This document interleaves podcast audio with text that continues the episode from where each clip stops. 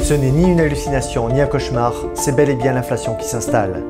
Avec des taux qui grimpent en flèche, atteignant des niveaux historiques depuis des décennies, votre pouvoir d'achat est-il en train de fondre comme neige au soleil? Est-ce la fin de notre confort financier tel que nous le connaissons?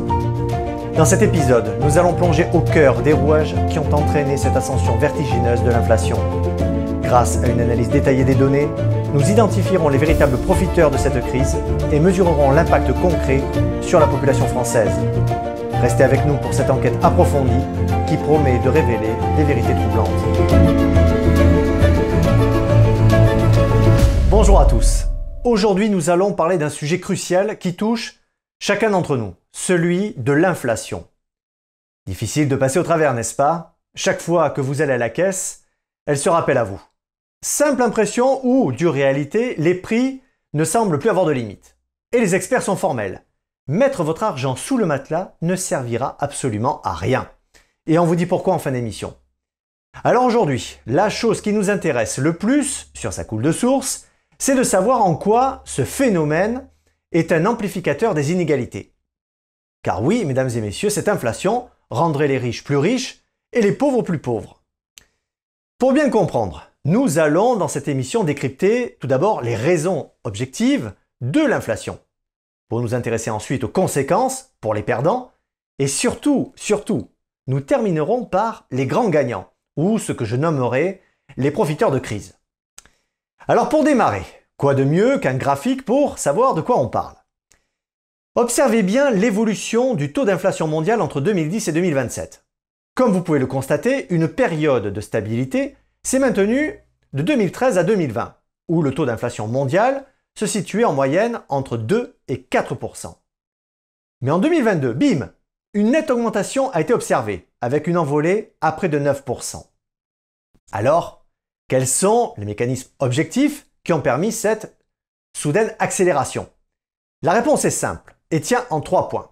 La guerre en Ukraine, l'après-Covid et le carcan législatif français. Alors pour bien comprendre, je le disais, en premier lieu, il y a eu la guerre en Ukraine, qui a eu un impact majeur sur les prix de l'énergie et des matières premières. Il est vrai que la simple déclaration de guerre par Vladimir Poutine a provoqué une hausse spectaculaire des prix. Observez encore ce graphique. Le prix du baril de pétrole brut est passé de 41 dollars à plus de 100 dollars. Quant au prix du gaz en Europe, il a grimpé de 23 dollars en début d'année à 40 aujourd'hui. À cela s'ajoute, en mars 2022, notre deuxième point majeur, j'ai nommé le reconfinement en Chine, suite à la recrudescence des cas de Covid. Là, c'est toute l'économie mondiale qui s'est vue impactée, du fait que l'usine du monde a ralenti sa cadence de production. Regardez en 2022, la chute vertigineuse du PIB de la Chine due au Covid. Bon, ça on le comprend. En 2021, on constate un rebond énorme, pour rechuter drastiquement en 2022 pour atteindre péniblement les 3%. Vient enfin le troisième facteur, qui nous concerne tout particulièrement puisqu'il est franco-français. On peut même dire que nous sommes champions du monde. C'est celui du carcan administratif et législatif français, avec ses strates, ses lourdeurs, qui empêchent notre économie de bénéficier de toute reprise du marché. Pour faire simple, le bouclier fiscal, mis en place pour protéger les consommateurs, a faussé un peu les chiffres réels de l'inflation car il a maintenu de manière artificielle le taux d'inflation. Ce fameux carcan administratif agit comme, on pourrait dire, une sorte de matelas. On rentre dans la crise plus en douceur, mais on n'a pas d'appui solide pour rebondir plus vite. Du coup, là où la Belgique, les Pays-Bas ont un taux d'inflation inférieur à 1%, la France, avec ses 5%, se hisse malheureusement parmi les 5 pays d'Europe avec le taux le plus élevé. Nous retiendrons donc de cette première partie que la guerre en Ukraine a intensifié les tensions géopolitiques à l'échelle mondiale, perturbant les marchés financiers et commerciaux.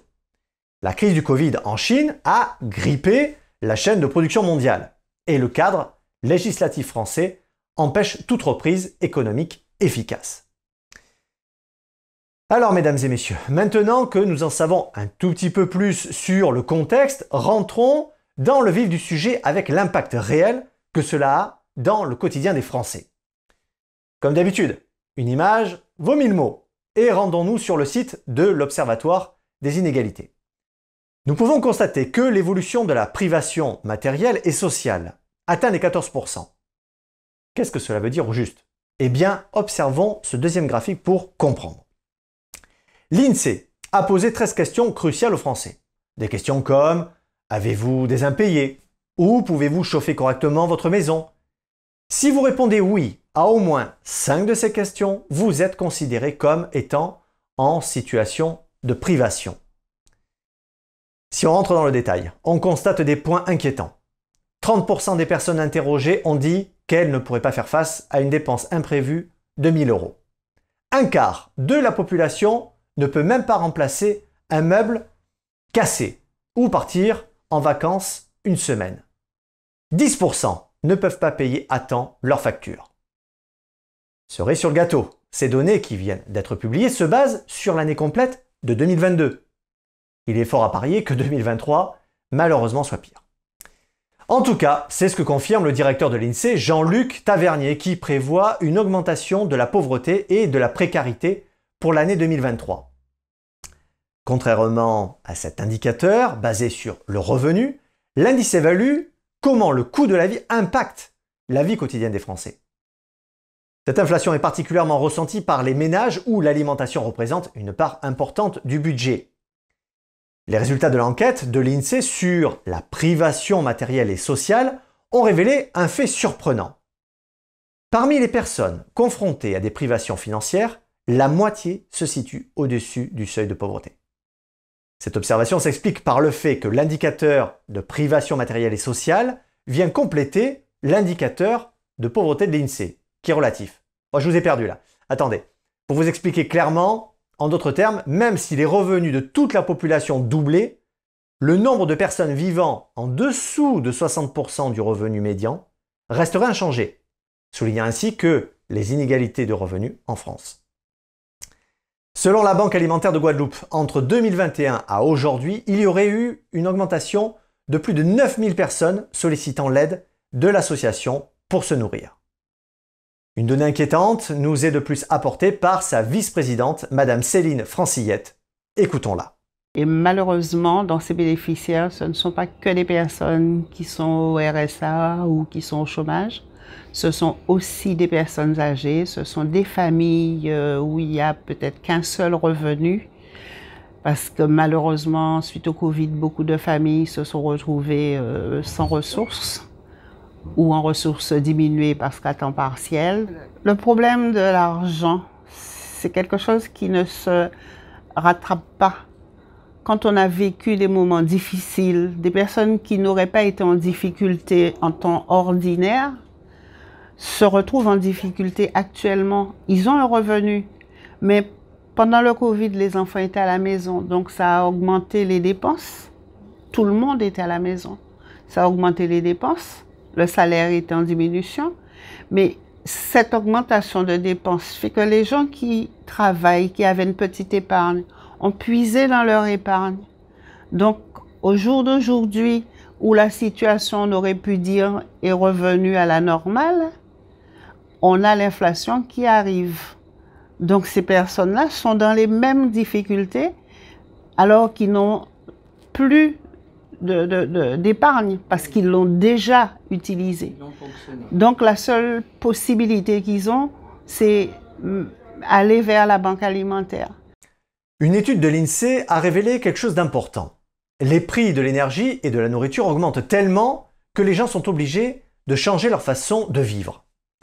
Par exemple, à cause des prix qui grimpent en flèche pour l'électricité et l'essence, deux fois plus de personnes qu'avant ne peuvent plus se permettre de bien chauffer leur maison. En 2018, c'était 5%, mais en 2022, le chiffre a doublé pour atteindre les 10%. Monsieur Tavernier précise qu'en juin dernier, presque la moitié des ménages ont déclaré avoir modifié leurs habitudes alimentaires. Ce phénomène est très préoccupant car cela traduit une augmentation de la précarité en France. Cette inflation n'impacte plus les plus pauvres, mais aussi remonte les couches sociales de la société française, à tel point que joindre les deux bouts devient un vrai casse-tête pour bon nombre d'entre eux. Et comme je le disais en début d'émission, pour ceux qui souhaitaient mettre de l'argent sous le matelas, ne servira absolument à rien. C'est une manière de perdre du pouvoir d'achat du fait de l'inflation. Et c'est là, justement, mesdames et messieurs, que nous rentrons dans la dernière partie de ceux qui ne sont pas impactés par ce phénomène. Et bien au contraire, parce que cette situation leur est extrêmement profitable. Alors, bien sûr, ici le propos n'est pas de catégoriser les gentils pauvres d'un côté et les méchants riches de l'autre. Non, pas du tout. Mais les chiffres sont têtus et montrent de manière certaine que certains profitent largement de cette augmentation des prix. Alors, même si ce n'est pas exhaustif, trois acteurs tirent leur épingle du jeu. Le secteur alimentaire, l'énergie et le secteur pharmaceutique. Ici, nous allons nous concentrer uniquement sur le premier, à savoir le secteur alimentaire, et vous allez vite comprendre pourquoi. Regardez cette infographie réalisée par le site Alternative économique. Il recense la répercussion des hausses des coûts dans le prix de vente. Là où le secteur du papier et de l'imprimerie ont fait de gros efforts, on constate que l'industrie alimentaire, matérialisée par la barre orange, dépasse le trait vertical blanc qui correspond à 100%. Il atteint les 110%. Qu'est-ce que cela signifie? Eh bien, ces sociétés ont non seulement transféré l'intégralité de l'augmentation de leurs dépenses sur les prix de vente, mais ont également ajouté un surplus de 10%. Bien que le secteur soit composé de nombreuses petites et moyennes entreprises, ce sont les grandes entreprises et celles de taille intermédiaire qui dominent, représentant 75% du chiffre d'affaires total du secteur. Par conséquent, les profits substantiels réalisés par ces mastodontes de l'agroalimentaire contribuent en partie à l'inflation que nous observons actuellement. Observez ce graphique qui en dit long. Voyez comment l'industrie agroalimentaire a littéralement exploser ses marges à partir de fin 2021. Le site Alternative économique explique que la hausse des prix des produits alimentaires explique actuellement quasi la moitié de l'inflation totale. Après avoir chuté en 2021, la marge brute de l'industrie agroalimentaire s'est hissée au deuxième trimestre 2023 à près de 50%.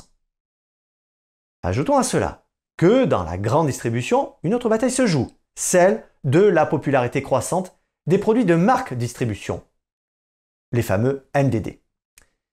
Plus les consommateurs achètent ces produits, plus les grandes surfaces sortent gagnantes de l'augmentation actuelle des prix.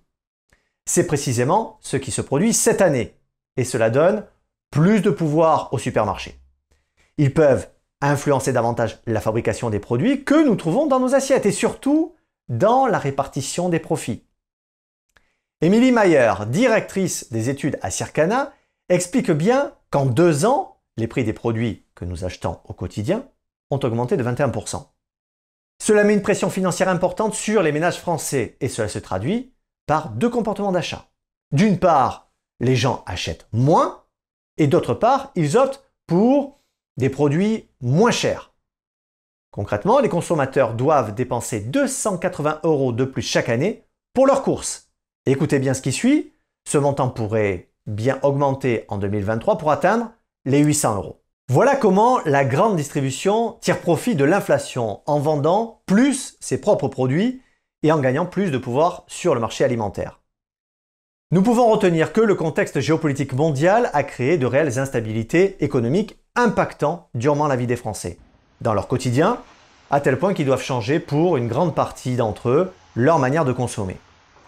Cette situation a fait émerger des acteurs qui profitent grandement de la crise pour maximiser leurs profits et renforcer leur position dominante.